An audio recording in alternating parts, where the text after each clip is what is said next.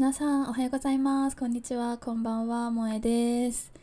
今日は実は今収録してるのが2月3日なんですけれども明日のね2月4日っていうのは私の誕生日なんですよ、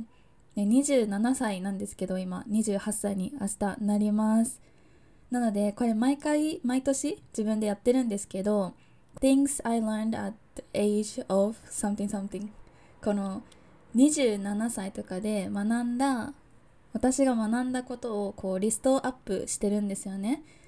自分でジャーナルとかにまとめて。今年はこのポッドキャストもあるしこれが私のまあ公開日記のようなものなのでもうここでシェアしようかなっていうふうに思います。なので興味がある方は最後まで聞いてくださると嬉しいです。それでは今回のエピソードどうぞ。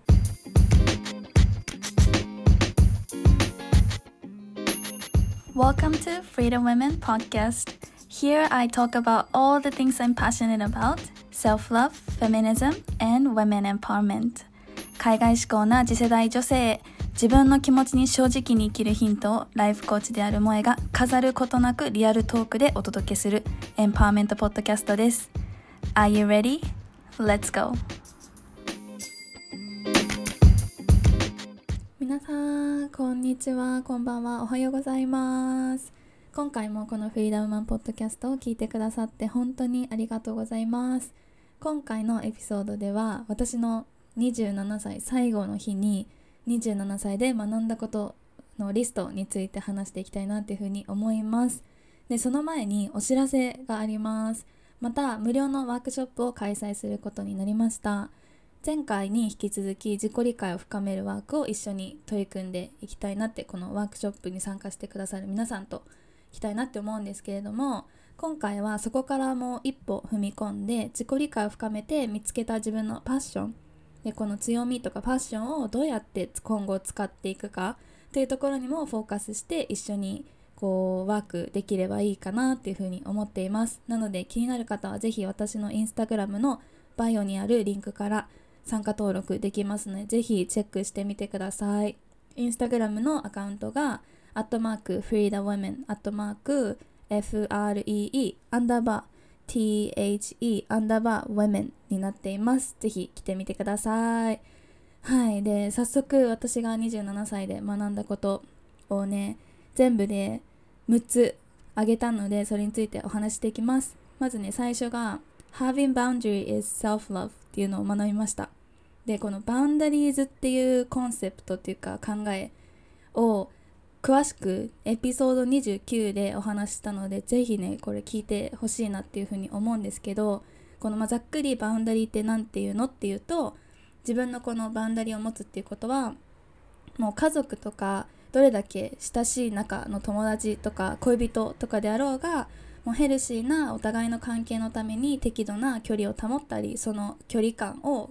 こうとか価値観とかを尊重することを言っていてでこれねもう私本当にバウンダリーズって今年の3月くらいまでなんかあんまりピンときてなかったんですよ。なんか having boundaries なんか set your boundaries とかすごいあの英語では聞くんですよね。なんだけどなかなか自分の中でしっくりしてなくてでそれが結構今年27歳になって分かってきたなって思うんです。でこれがねなんでかっていうとやっぱりこの自分のバウンダリーをちゃんと持っていないとこう周りの人にずかずかと自分の踏み込んでほしくないところとかあとこうやられたら嫌だなっていうものをなんかもう自分で自分を自分でそのそういう相手が入ってくるのを許しちゃってるっていう状態になってしまってこの自分を守ることができないんですよねバウンダリーがないと。で自分でもねこうバウンダリーっていうのを張ってこれはやるとかこれはやらないとかあとここまでは OK ダメっていうのをなんか決めちゃったらすごく楽になったんですよね。でこれ恋愛でもかなり学んでなんか自分にとって絶対ダメだろうっていう相手とかなんかいい関係にいない間柄とかリスペクトフルに扱ってくれない人でもなんかもうかっこいいしいい人だからその人自体はいいからまあいっかみたいな感じで目を背けて自分のバンダリを持たないででそういう人でもなんかねこう許してしまいがちなんだけどでもそうするとその相手に自分のパーソナルスペースをねもうさっきも言ったけどガツズカズカ入ってこられて結局自分はその人に対して優しくしてるつもりなんだけど人が自分を傷つけるのを自分が自分でこう許しちゃってるっていう状態になっていたんだよね。なんかすごい意味深なエピソードなんですが。でそうそれでだからその相手にね優しく何でもいいよいいよってする前にもうほんと自分に優しくなろうっていう風に思ってなんかそうやって考えたら自分のことを傷つける人とかもういやどっか行ってくださいっていう感じだしなんかもうこのバンダリー私あるんであのそこをね最低限守れないんだったらなんか I don't really need you 本当にもう stay away って感じであのバウンダリーを持つっていうことができるようになってきたんだよねそうでそう本当に自分のことを大切に思うからこそその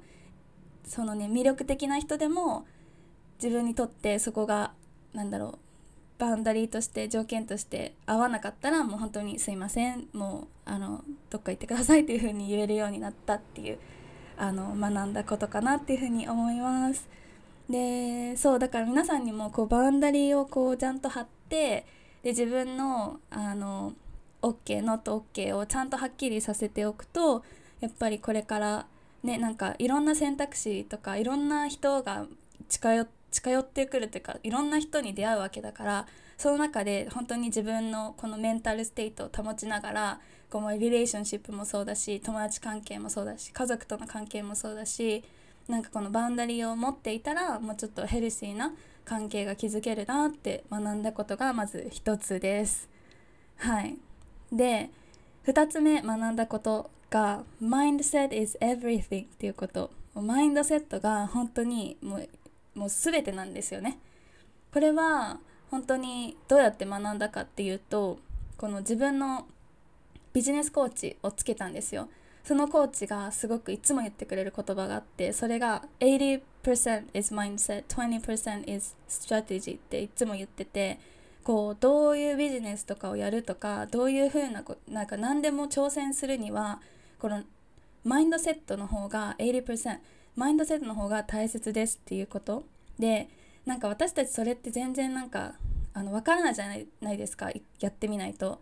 で実際に私もこうやってあのコーチングとかを自分でねあのビルドしていきたいっていう時になんかどんなそのもうそこで成功してる人とかってどんななんか秘訣とかどんなコツとかなんか tips があるのかなってすごいなんか気になるんだけどなんかそういうもうすでにそれを achieve してる人から聞くとやっぱりマインドセットなんですよね。だから本当にこのポッドキャストとか私も全てやってる発信とかもマインドセットが命ででもマインドセットでこの今私が話してることが何かしらのあの形で誰かのためになってるとかそういうふうに自分で思い込む誰かが私のこの話をもしかしたら必要としてるかもしれないっていう風にあの自分で思い込むっていうマインドセットがとっても大事。だなっていう風にあに気づかされました。でやっぱりそれを思うとやっぱどんなこともやっぱりね自分の考え方次第だなと思ってくるのでなんかあれも挑戦したいななんかこんなことも挑戦したいなとかいろいろなんかアイディアがいっぱい出てきてなんかそのマインドセットを持つことが It allows me to have more opportunities っていう感じでなんかすごくあのやっぱりマインドセット命だなっていうふうに本当に思います。皆さんどうでしょう？なんかマインドセットマインドセットマインドセットって聞くけど結局それ何っていうふうに思うかも方もいるのかな？もしかしたら。私の中ですごいしっくりしてるけどなんかもしかしたらまだマインドセットがなんか大切なのは分かったけどどうやってすればいいのか分からないですみたいな方いたら是非あのメッセージとかで教えてくれたら嬉しいです。とか私もなんかエピソードで作ろうかな。今話してて思いました。はいで次にねそのマインドセット is everything って言ったんですけどそれを教えてくれたコーチがうちの去年の6月からえっと、そのコーチが出るビジネスプログラムに入ったんですよね。でそこでもう自己投資の大切さをすごく学びました。マニーマインドセットも学びました。でそれが私のこの27歳で学んだことの3つ目なんだけどもう本当に今まで自己投資って言ったらなんか目に見えるものしか投資してこなかったんだよねなんか投資っていうかなんだろうねなんかその目に見えないこうコーチングとかあとなんかリーディング自分のなんか運勢 リーディングしてもらうとかそういうのって全然なんだろうなあんまりチャレンジしてこなかったんですよ。っていうのもやっぱり目に見えないからさ自分がお金払ってもその物として帰ってないからちょっと怖いじゃないですか。なんだけどでもそこをやっぱり何か目に見えないものでも信じてこう「えい」って自分で、ね、自分のためにお金を払ってそういう学校に行くとかプログラムにを受講するとかそういうことすごい大切だなと思ってでやっぱりその投資した分は必ず返ってくるよねっていうマインドセットと必ず投資した分はも元を取ってやるっていうマインドセットもうすごく大事だなってあの学びました。でそのコーチに投資してでやっぱりそのビズコーチなので、まあ、いろんな strategy とかも教えてくれるんですけどやっぱり結局はそのマインドセットが大事。その80%マインドセットって言ってるくらいだから。で毎回毎回それをなんか remind してくれて。でそこでね私結構 money mindset についても学んだんですよ。 money mindset すごい私あの硬いものがあってでお金を受け取るのも申し訳ない気持ちがあるしお金を払うのもあもったいないっていう気持ちがあるからそうマニーに対してすごくなんか不安っていうかなんか嫌なネガティブなこうエネルギーを自分で出してた。だけどそれでは全然マニーをアトラクトしちゃいけなくてでしかもこのマニーマニー言ってんのもなんかそのお金の話してる人苦手だったんですよ私。なんか結局金じゃんみたいな。なんだけどもうそこの頭のマインドセットそこの概念からもうガラッと変えられた変えてくれたのがこのコーチだなっていうふうに思ってて。でこのねマニーマインドセットについてはエピソード24でもうじっくりと話してるのでもし気になったら聞いてほしいんですけど。そうだからこの自分が自己投資何かを金額高いものとかに自己投資する時ももちろんそのプログラムがどれくらいのなんかものなのかとかどんな効果があるのかとか調べいっぱい調べるのはすごく重要だとは思うんですけどでもなんかそこでお金が does it worth or not とかいう感じでこう考えちゃうんだったらなんかその自分の払ったお金じゃなくて払った後に得られるものそれにフォーカスしなきゃいけないんだっていうふうにすごくあの学びました。でその自分がお金を今度チャージするあの立場になった時にこれをね私とかはすごくなんだろう次世代の女性だから私より若い人たちがメインでこれ聞いてくれたりこのプログラムを受けてくれたりしてるんですけどだからなんかねその年下の子にチャージするっていうのがすごくなんか申し訳ない気持ちが最初すごいあったんだよね。なんだけど自分のことを思い出してみればやっぱりこうやってコーチ自分のコーチに自己投資して自分がもう払えないじゃないかってくらいのお金を払ってしまったがゆえにこの自分のなんかねやっぱやるやる気とかも出てくるしなんかこれをどうにかしてあのなんだろう I'll get the most out of this program っていう風に思ってこう一生懸命頑張ってたその原因でもあるからやっぱりそのお金をチャージするのはこうああって思う時もあるんだけどでもそれは It's for them っていう感じ？そのその人のためにこのチャージをする？であともう一つ自分がやっぱりこのエネルギーで自分のパッションとかをこうみんなにシェアした時ってこのシェアしただけではやっぱりねあのエネルギーがどんどん出ていってしまうからそれをちゃんとバックあのレシーブバックしないとこのエネルギーの循環って生まれないからそういうことでもやっぱりそうこんな風に考えられるようになったのもやっぱりこのマニーマインドセットでいつもこのアファメーションを自分でこう自分に言い聞かせる。I deserve everything that I want とかそういうことをねひたすらこう言っていくっていうのがすごく大切。このだからニートさんはもう結局マインドセットですよね。もうマインドセットが全てですよっていうのを今年27歳になって学んだわけですよ。でだからもしこれを聞いているまだ私よりも若い方とかはあのすごい羨ましいと思う。このマインドセットで何でもできるっていう風にあにまずそこから信じるっていうことができれば本当に可能性広がりますよね。でも私ももっと若い頃にもうマインドセット is everything とか言われてでそれでなんかまあ言ってもスキルとかないしとか言ってる時にいやマインドセットが一番大事だからねっていう風にこう真剣に教えてくれる人がいたらなんかどれだけすごいこと achieve できてたんだろうとかちょっと思っちゃいます。なのでこれはもう私からのこのメッセージということでもうマインドセット is everything 本当になので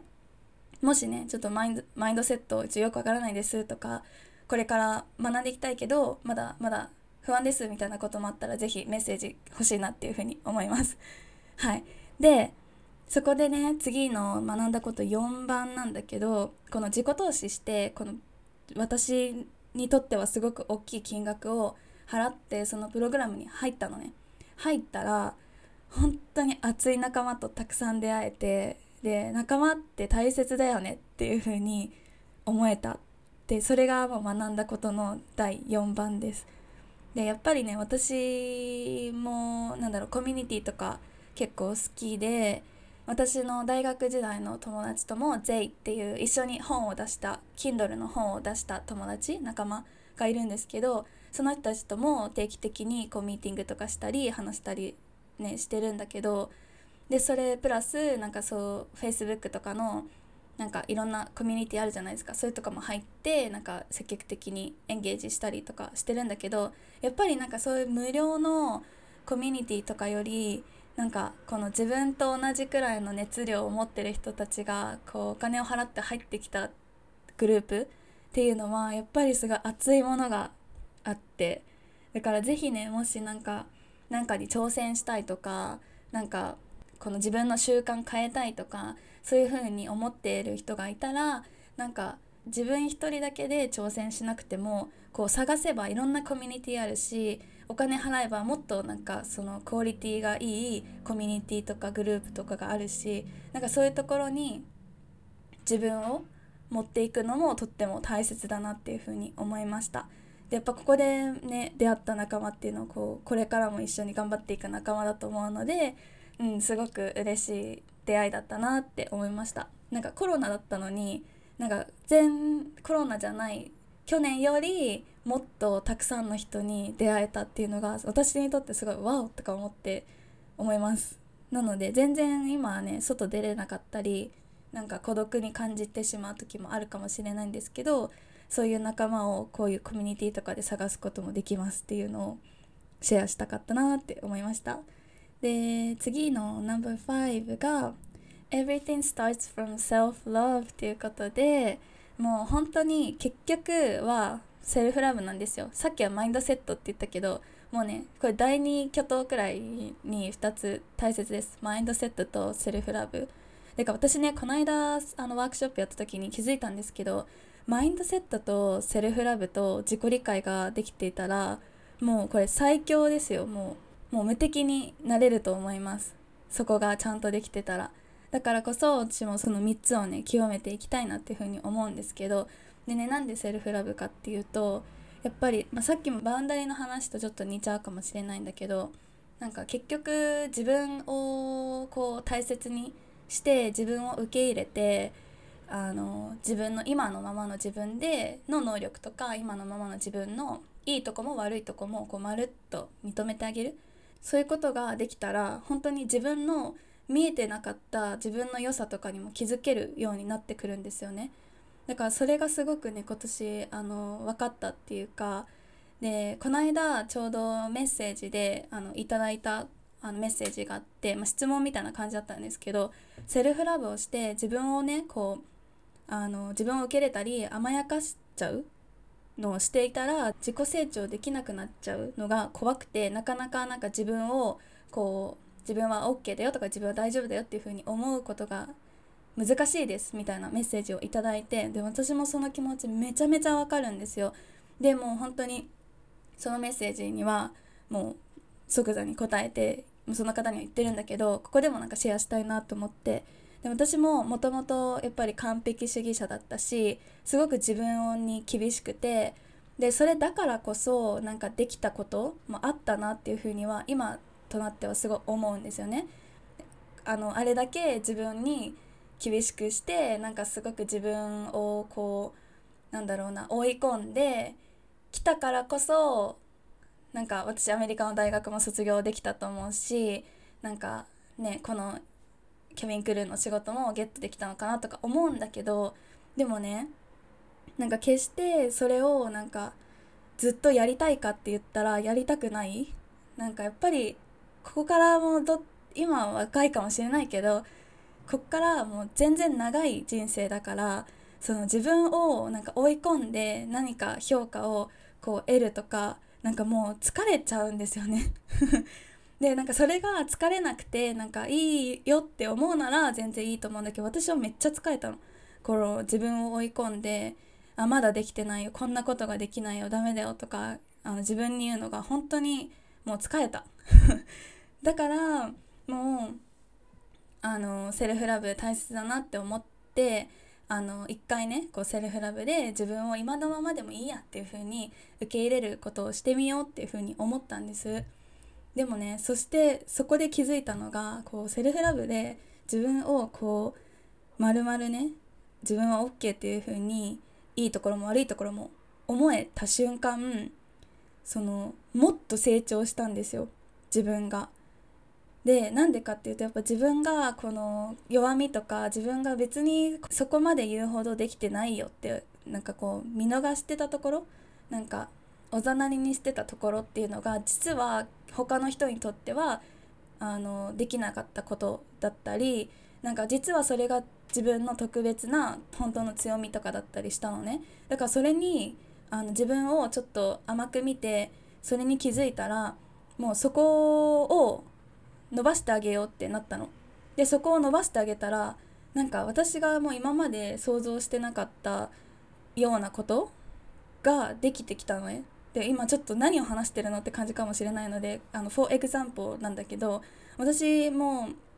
このライフコーチをやりたいって思ってでやるならこの私の自分の学んだこととか経験とかもしかしたらその誰かのためになるかもしれないなって思ったからこの若い世代次世代の女性っていう風に決めたんだけどなんかそのセルフラブとセルフラブして自分を受け入れてなかった時って私なんかが私なんかの経験じゃこんなレベルの自分なんかじゃ誰も助けることできないっていう風に思ってたの。だからもっともっと経験積まなきゃとかもっともっとこんな資格取らなきゃとかそういう風に考えてたのね。なんだけど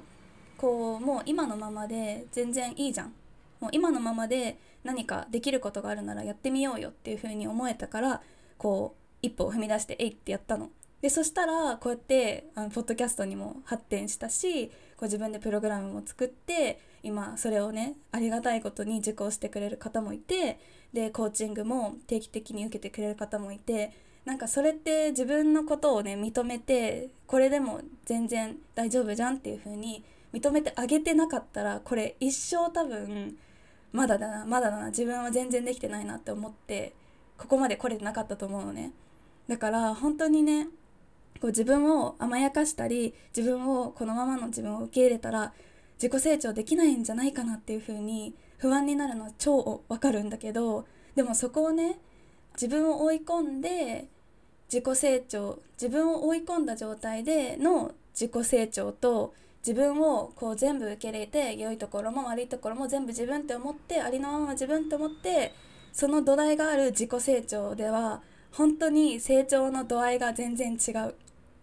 そうこれを言いたかったです。なので本当にね怖いって思った時とかなんか不安と思った時はその不安になってるのは何でかなとかそういうのも考えるのもいいんだけど不安になってるその不安とかをこう手放した時にじゃあ手放したら何が自分に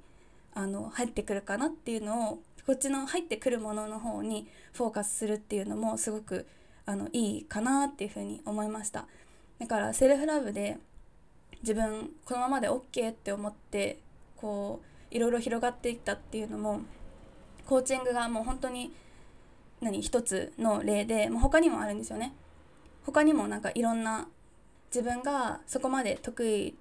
ていうか好きだけどその人と比べたら全然って思ってたことが実はなんか他の人から褒めてもらえることだったり他の人が必要としてることだったりするからそこからまたなんかね自分のこの違う道とかも開けたりまあ、軸は一緒だけどいろんなことができるようになったりしたので本当にねセルフラブってもうなんだろう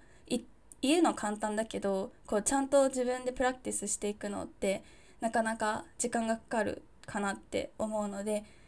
そうですねこのセルフラブっていうのをこうもっともっと私は広めていきたいなって思います。だからもっともっと自分の今のままでできることをみんなにも探してもらってでそれを何かね他の人をサポートすることに使うとかそういう風なあな女性がもっと増えればいいなと思ってこの自分のこの発信だったりプログラムだったりそういうのワークショップだったりそういうのを今してるっていう感じですね。でもセルフラブなかったら、まあ、このポッドキャスト本当にないなって本当に思います。はい。で最後学んだこと6番目なんですけどそれはね継続することの大切さ。でそれを教えてくれたのが